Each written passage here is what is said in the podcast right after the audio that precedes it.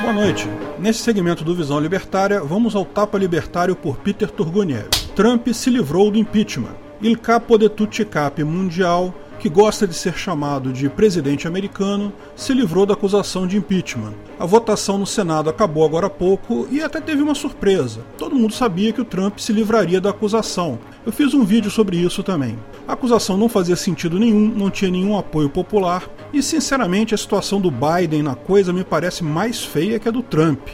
Se você não conhece o caso do Biden, veja o vídeo sobre isso no canal. Como o Senado parasitário tinha mais parasitas republicanos do que parasitas democratas, todo mundo sabia que não ia dar em nada. Mas não foi sem surpresa. Um parasita, o senador parasita republicano Mitt Romney, portanto do mesmo partido do Trump, votou contra o Trump, terminando a votação em 52 a 48.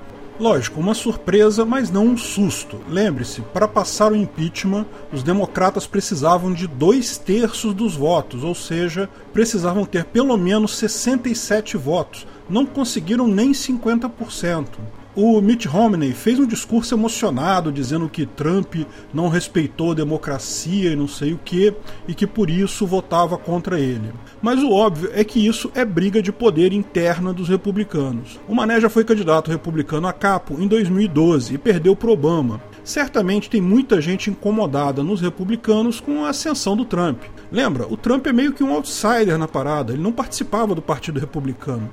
Ele se inscreveu no partido pouco antes de candidatar a presidente. Aliás, ele chegou a ser inscrito nos democratas lá atrás, há muito tempo atrás. Então, lógico que tem muita gente no Partido Republicano que gostou dele ter ganho, mas prefere que ele não se fortaleça tanto assim. Afinal, ele tem um limite de reeleições, ele vai certamente concorrer à reeleição esse ano, provavelmente vai ganhar, visto a lambança que está o Partido Democrata, mas não pode concorrer novamente. De qualquer forma, se terminar bem os dois mandatos, muito provavelmente terá força para indicar alguém ou apoiar alguém fortemente, alguém alinhado com ele dentro do Partido Republicano.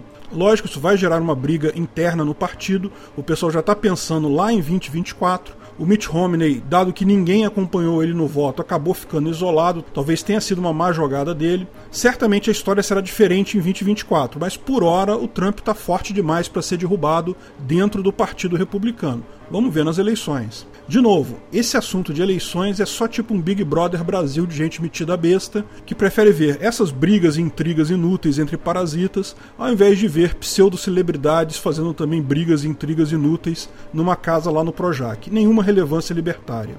Ainda assim, é divertido ver os esquerdistas se estrepando.